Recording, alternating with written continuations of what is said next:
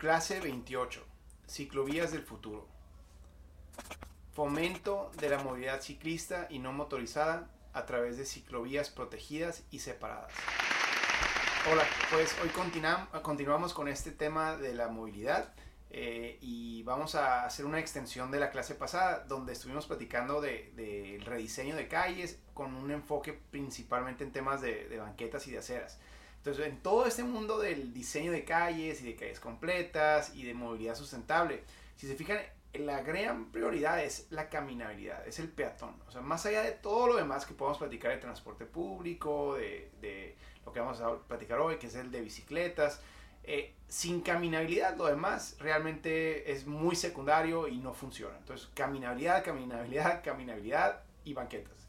Bien, pero la bicicleta, la bicicleta ha sido un tema muy interesante porque mucho del, diálogo alrededor de la movilidad sustentable ha sido impulsado por, por eh, organizaciones y, filosofías que ponen a la banqueta, a, la, bicicleta y a la ciclovía en un lugar muy importante en esta, en esta planeación. Y hoy vamos a analizar algunas de sus posibilidades porque sí, definitivamente puede ser una gran herramienta pero no es la herramienta que es la caminabilidad. Es bien importante decirlo, pero son grandes aliados y pueden ir de la mano. Ahora, eh, pues de nuevo, el, reto a analizar aquí es que la ciudad está diseñada para automóviles, para movilidad en automóviles y todo lo que tenemos ya hoy en la mayor parte de la ciudad es con eso en mente, para brindarle la máxima velocidad y, y capacidad vehicular a cada calle. Y eso puede ser lo opuesto a lo necesario tanto para la caminabilidad, pero especialmente para las bicicletas. O sea, para la movilidad, para una movilidad segura en bicicleta, estas vialidades eh, puede que representen el modelo más peligroso o más incómodo posible eh, que, podemos tener en una ciudad. Entonces, no tenemos ciudades para bicicletas en, eh, actualmente, aunque muchas familias ya se ven obligadas a usar una bicicleta para poder llegar de punto A a punto B, a su trabajo, a la escuela. Eh, y, y, pues no les queda de otra. En la medida de lo posible van mejorando sus finanzas, compran una moto o eventualmente compran un auto y pues regresamos a lo mismo de, de tener una ciudad saturada por vehículos propios, contaminada, con tráfico, etc. Pero ¿qué pasaría si podemos darle una mucho mejor experiencia a esos usuarios de bicicleta para que se queden ya en ella cuando ya la están usando, pero más aún para que muchos que estaban considerando comprar una moto o que ya usan automóvil y que se les antoja una alternativa diferente, consideraran la bicicleta como un nuevo modo de transporte. Eh, eso eso es, va a ser bien importante. Parte del problema, otro problema que tenemos al respecto, es cuando por fin generamos infraestructura ciclista, ciclovías o carriles confinados, varias filosofías que vamos a analizar hoy diseñamos una infraestructura o una modalidad que en la manera que convive con, con, la calle, con el vehículo, lo hace una experiencia mediocre o hace la experiencia, aún cuando tienes la ciclovía, el sentimiento de usarla, el sentimiento de moverte en bicicleta, sigue siendo uno donde nos sentimos pobres, nos sentimos eh, inseguros, nos sentimos que nuestra vida está en, en riesgo. Entonces, aunque pues no nos queda de otra en ocasiones, eh, por un lado, no vamos a permitir a nuestras familias, a nuestros hijos, a, aquellos más vulnerables a hacer esto por voluntad propia. Eh, pues no, o sea, estaríamos dispuestos a arriesgar nuestras vidas, pero no la de nuestros seres queridos. Entonces, de nuevo, ya no es una solución real y práctica cuando esa es la percepción que tenemos de la experiencia de, de, de este eh, filosofía. A mí me preocupa porque en, en, algunas ocasiones toda la cultura ciclista y la educación cívica que, que se impulsa en una ciudad para, para, ser más, más amigable con las bicicletas eh, incluye cosas como a los ciclistas educarlos y capacitarlos para que sean más agresivos, para que se den a ver este, cuando el vehículo va, que, que, que se sientan que le estás estorbando. Espérame, espérame, espérame, espérame. Estás poniendo a competir a, el cuerpo humano con una máquina de 5 toneladas de fierro. Cuidado, aunque funcione muy bien, y, entiendo que ese tipo de cosas eh, ayudan a, prevenir accidentes.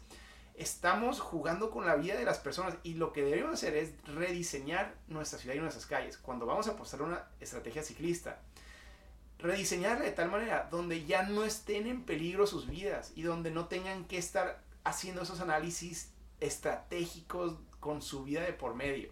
Eh, y eso implica una filosofía de diseño radical, o sea, transformadora, donde, donde ya no es una experiencia mediocre, sino que es una experiencia más deseable que la de manejar.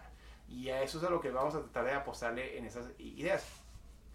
Y una vez que hacemos eso, entonces ya empezamos a reducir la cantidad de accidentes o la fatalidad de los accidentes. Cuando llega a haber un accidente, pues que resulte mm, en menores eh, afectaciones eh, físicas. Eh, eso también es parte del diseño. Y luego empezamos a notar que, que se convierte en una actividad más prestigiosa, o sea, donde ya no son nomás los pobres, esa, esa filosofía donde los pobres pues andan en bici porque no les alcanza. No, ahora es una donde los atletas, los jóvenes, la clase creativa, eh, los que viven cerca de su trabajo, entonces se convierte en un elemento de prestigio donde todos queremos andar en bicicleta eh, y pues más si la infraestructura y el rediseño llega a donde nosotros necesitaríamos desplazarnos en el día a día.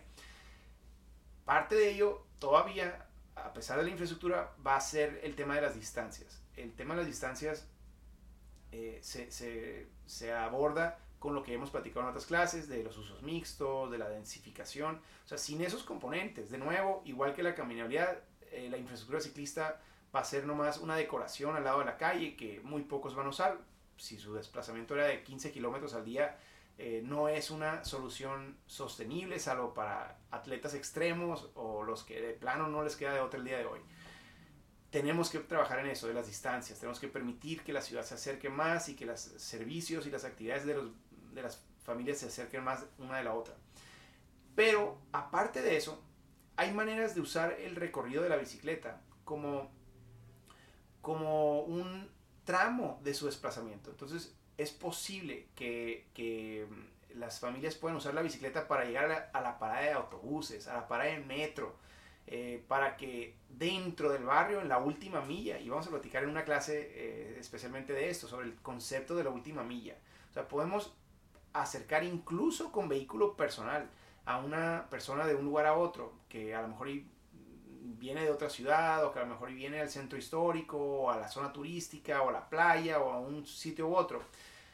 Y una gran herramienta para el combate del tráfico es una vez que las personas llegan a ese barrio, o sea, con ese desplazamiento largo, sobre todo cuando la ciudad ya está diseñada para automóviles, el poder ayudar a que en vez de que cada destino dentro de este barrio al que quieran llegar se tengan que volver a mover en vehículo, volver a buscar estacionamiento, volver a dar vueltas, causando más tráfico.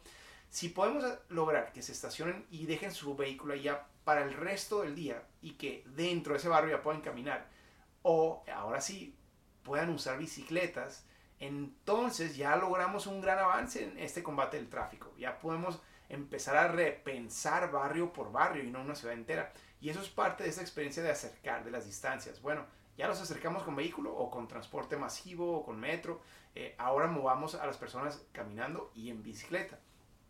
Eso implica infraestructura de bicicletas compartidas, o sea, porque pues no van a bajar la bicicleta del vehículo y llevársela a su trabajo. A lo mejor unos se animan, pero la mayoría no. Entonces ya implica elementos de economía colaborativa, de sitios de, de bicicletas compartidas o aplicaciones, incluso ahora pues vamos a platicar mucho de eso, todo eso. Pero implica de nuevo, número uno, paso número uno, que es el tema de hoy, es la infraestructura para que dentro de ese sitio, de ese barrio o dentro de los barrios, esa movilidad eh, sea muy práctica, muy cómoda y muy disfrutable en bicicleta. Eh, entonces ahora sí, ¿cómo le hacemos? ¿Cómo abordamos esos temas eh, con, con, con nueva filosofía de ciclovías? No nomás pintando la bicicleta al lado de estas calles de 60, 70 kilómetros o de 80 kilómetros por hora, pintando un carril, vamos a lograr nada. Esa es la peor de todas las estrategias, es, sobre todo en vialidades primarias, poner a pelear al ciclista con el, con el conductor eh, de, vehículos. Y más que pasan transporte pesado, pasan buses, es peligrosísimo y con una eh, con carriles muy reducidos que ya tenemos en Latinoamérica, peor aún. Pero aunque fueran eh, carriles muy generosos, como lo es el caso de Arizona, donde yo vivo, que hay una cultura ciclista muy grande, pero aún así, el, tener a estos, eh, esas máquinas de, de metal pasando a 50 millas por hora, 60 millas por hora, aunque tenga mucho espacio, es peligrosísimo y ocurren muchas muertes debido a eso cada año en estas ciudades que aunque sean, son muy ciclistas, todavía no funcionan. Por ello, número uno, vamos a repensar esto primero que nada pensando en parques lineales. O sea, no estamos construyendo nomás una ciclovía, estamos construyendo un parque lineal y eso cambia la perspectiva entera. Entonces ya no es meter un pedazo de un metro veinte para las bicicletas, sino es meter un parque entero donde aparte llevamos ciclovía. Entonces ya no estoy en la calle, estoy en el parque. Eso nos abre varias posibilidades, porque podemos meter parques por arroyos, podemos meter parques por vías del tren, del ferrocarril, como es el caso del ferrocarril de Cuernavaca en Polanco, que, que se convirtió en una gran ciclovía. O sea, todas las vías del tren, mientras no pasa el tren, se, se convierten en una gran ciclovía cómoda, exclusiva para ciclistas y peatones eh, y donde no hay la posibilidad de meter vehículos personales. Y el tren pasa una o dos veces al día nomás. Es, ese es el tipo de soluciones que este pensamiento de parques lineales, no de ciclovías, nos, nos permite. Otra eh, herramienta al respecto, que ya lo mencionamos ahorita, es este de infraestructura verde. O sea, buscar todos esos elementos naturales, arroyos, eh, pueden ser playas, pueden ser eh, lagos, pueden ser muchos elementos naturales que ya, ya tienen un espacio abierto, no vehicular dentro de la ciudad y que con un poco de creatividad y de planeación podemos articularlos para, de nuevo, volver a convertirlos en un gran andador peatonal y ciclista, separado a, una distancia significante de donde van los vehículos eh, motorizados. Entonces, esto, de nuevo, es una red de ciclovías pensada en una gran comodidad y en un disfrute, no nomás para la movilidad, eso es importante. Se van a convertir en soluciones de movilidad, pero van a ser también lugares de esparcimiento, de recreación, eh, van a ser espacios públicos, van a ser parques y eso hace mucho más atractiva la experiencia y más prestigiosa, como lo hemos platicado. Ahora, sí, va a haber lugares donde necesitamos meterla por la calle, la ciclovía también, pero Paso número uno, buscar maneras de no meterla en las vialidades primarias, donde ya tenemos a conductores cansadísimos, eh, estresados, buscando la más máxima velocidad posible en esas vialidades. Si metemos a los ciclistas ahí, aparte de que es peligrosísimo y, es donde tenemos las velocidades más altas y las fatalidades principales eh, en ciclovías en una ciudad, aparte ponemos a pelear al ciclista con el conductor. O sea, los convertimos en enemigos permanentes, porque ahora es ver quién logra más cabileo y más influencia. Y el problema es que tenemos miles o millones de conductores y solamente un par de ciclistas al principio. Entonces estamos desde el principio poniendo la filosofía de gestión de ciclovías y movilidad sustentable. La estamos poniendo como el enemigo de, de las familias tradicionales que están simplemente tratando de sobrevivir en su día a día hoy. Entonces ya estamos creando un monstruo innecesario. Por eso, eh, la recomendación es buscar vialidades y, rutas alternativas por vialidades secundarias o locales, no en vialidades primarias. Para comenzar, esas vialidades secundarias y locales son de menor velocidad, entonces vamos a tener una seguridad mayor desde un principio. Aparte, como tienen mucho menor flujo vehicular, eh, al rediseñarlas nos vamos a pelear y vamos a estorbarle a menos personas, entonces vamos a tener menos enemigos desde el principio. Pero aparte nos permite hacer un rediseño mucho más ambicioso. en vez de robarle lo mínimo, que es un metro veinte a, esas vialidades principales, aquí podemos pensar en robar un carril entero. O sea, aquí la dinámica ya nos permite ser mucho más ambiciosos en la manera en que diseñemos esos espacios. Y eso pues va a ser una experiencia mucho más disfrutable no es fácil, porque pues sí, quizá la ruta más corta era la de la vialidad primaria, y entonces eh, al, rediseñar estas vialidades secundarias o, rutas alternativas, vamos a tener que, pensar en todo un origen y destino eh, y, hacer un proceso de gestión complejo para que el ciclista lo vea como una opción real, o sea, para que diga, bueno, sí, a lo mejor y por acá me iba a ir, me, me iba a borrar un minuto, pero por acá la experiencia es tanto más disfrutable que no me molesta ese minuto extra en mi recorrido de 5 o 10 kilómetros. Eh, eso es tener una visión para brindar una experiencia radical, de nuevo, y las vialidades secundarias y crear rutas que articulen no nomás estas vialidades secundarias, sino que las articulen con, con los parques lineales que diseñamos también en un principio, la infraestructura verde, los andadores peatonales y ciclistas. Bueno, es pensar en esa, en esa red, ir ampliándola lentamente eh, y no pensar en las vialidades primarias todavía, al menos no por un tiempo. Ahora, va a haber un momento de sí pensar en esas vialidades que son más principales, donde tenemos mucho, eh, mucho flujo vehicular ya. Y una vez que hemos hecho todo lo demás primero y que ya hemos generado una cultura mucho más ciclista en algunos barrios, podemos empezar a platicar sobre esas vialidades eh, primarias también.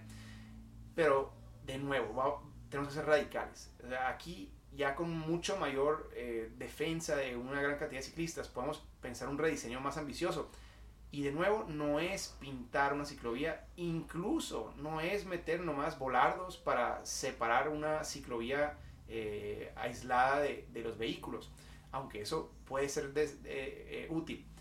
Lo que tenemos que pensar es en un rediseño de las aceras. Las aceras, la banqueta se convierte en la ciclovía. Y, en mi experiencia, habiendo vivido en lugares que, que tienen ambas soluciones, no se compara la seguridad y la cantidad de usuarios de una ciclovía que va por la banqueta, no por la calle. Porque por la calle seguimos en riesgo, seguimos con el bus y el transporte de carga bastante cerca, aunque me lo separen unos volardos, de todos modos pueden perder control y, atropellarme. Pero cuando estoy en la banqueta, que sí tenemos que tener cuidado de que el diseño no termine en, brazos quebrados y piernas quebradas de peatones que son atropellados por ciclistas, que también ocurre pero no se mueren y eso es una ventaja gigante. Pero aparte, la protección que le vamos a dar a los peatones, si se las damos a los ciclistas también, con la línea de vehículos estacionados en batería o con la línea de árboles que separen la calle de la ciclovía y, e incluso al hecho de subir a la banqueta, a la ciclovía, al elevar esa elevación, de nuevo se convierte en una protección maravillosa de los vehículos y la percepción es muy disfrutable.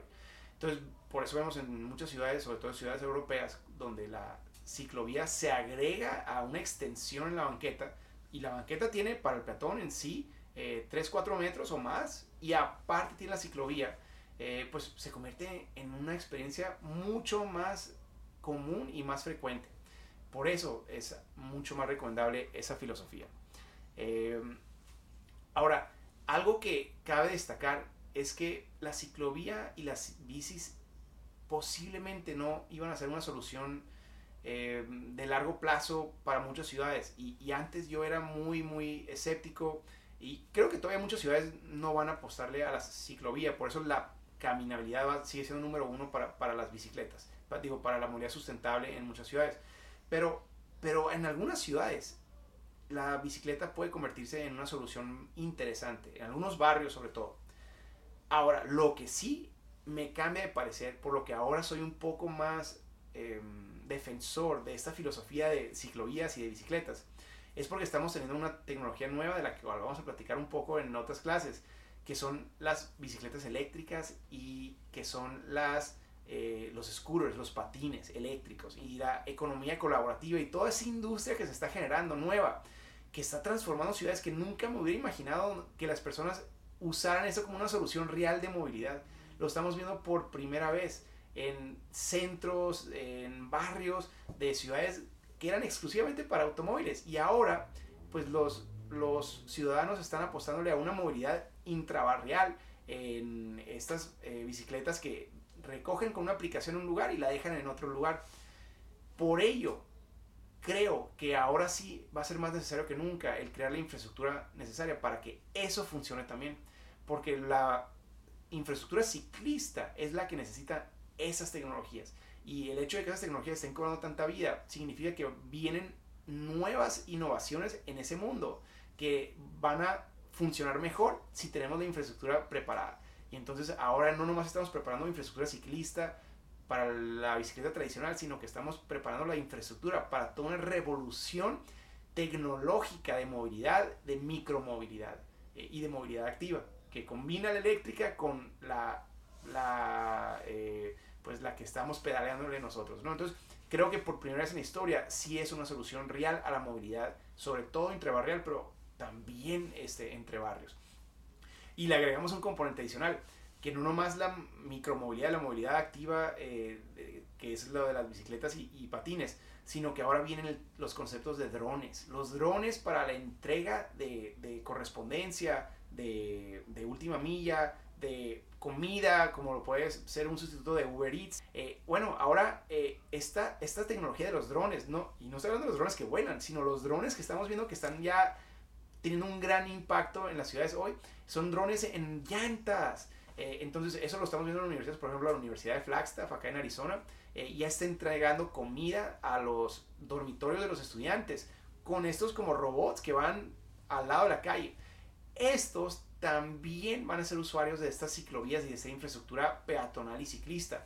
Por eso creo que esto abre las posibilidades mucho más allá de nomás la movilidad de las personas eh, y de las bicicletas.